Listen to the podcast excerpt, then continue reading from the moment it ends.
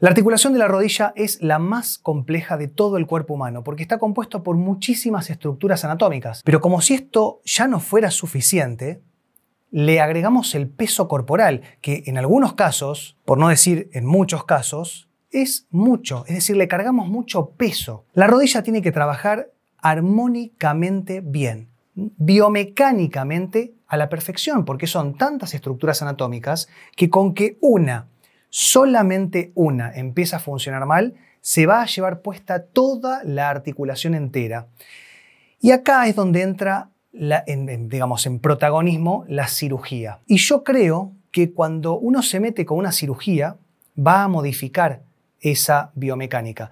Y me van a decir seguramente, sobre todo muchos cirujanos, me van a decir, bueno, pero si ya funciona mal, ya la armonía articular se perdió, ¿de qué me estás hablando, Javier? Y es cierto, pero también lo que aprendí es que cuanto más se sigue modificando y alterando esa biomecánica, peor es. Y puede ser una solución, muchas veces lo es, pero en algunas otras no. Ahora, no me quiero operar. Tengo muchísimos pacientes en el consultorio, a mí me ha pasado. Yo me rompí un menisco de la rodilla izquierda y me trabajé con tratamientos naturales y me curé. Y así también trabajo con muchos pacientes hasta que ya no quede otra más que la cirugía. Porque no es que la cirugía es la solución, sino que es la última alternativa, o debería ser la última alternativa. Pero si no, podemos intentar. ¿Y con qué? Hay muchísimos tratamientos. Hoy les voy a nombrar cinco, que son muy buenos, que son naturales y que prácticamente no tienen contraindicaciones. Pero les voy a explicar el peligro que puede llegar a tener, entre comillas.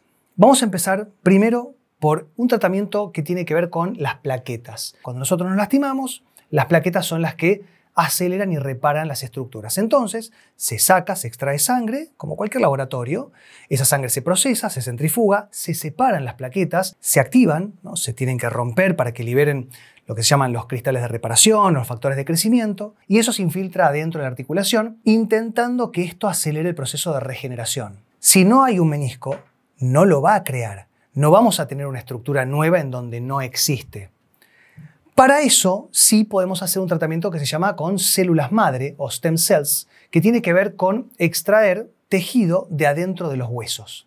Y ese tejido de células madre tiene la capacidad de crear tejido nuevo, se puede transformar en cualquier tejido del cuerpo. Esto se pone adentro de la articulación y acá sí, si no tenemos el menisco, no vamos a tener un menisco nuevo, pero sí, si está muy desgastado, podemos empezar a regenerarlo un poco más.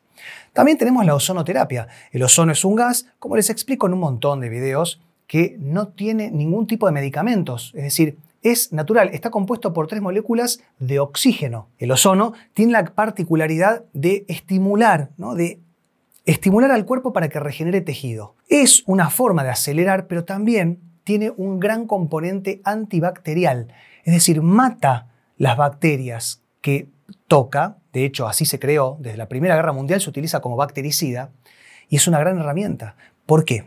¿Se acuerdan lo que les dije hace un ratito de que tiene una gran contraindicación? Cuando nosotros nos metemos con una aguja dentro de la articulación, se puede infectar. Puede pasar, por más que tomemos todas las medidas de asepsia, se puede infectar. Y si se infecta, es realmente un problemón, por lo cual, poniendo un poquito de ozono, se puede mejorar o tratar de eliminar cualquier bacteria y de esta manera estimulamos la regeneración y también tratamos de que no se infecte. El último no es un tratamiento que hagamos nosotros como profesionales de la salud, sino que lo pueden hacer ustedes. ¿Qué pasa? Como les dije al principio, la rodilla está rodeada, contenida, sostenida y potenciada por un gran grupo muscular, pero son muchos músculos. Entonces, si nosotros fortalecemos estos músculos, no solamente vamos a darle mejor estabilidad a una articulación que por la artrosis ya de por sí está inestable, sino que además vamos a hacer que le lleguen mejor todos los componentes de regeneración, ya sea sangre, oxígeno y todos los otros tratamientos que les nombré antes se van a ver potenciados.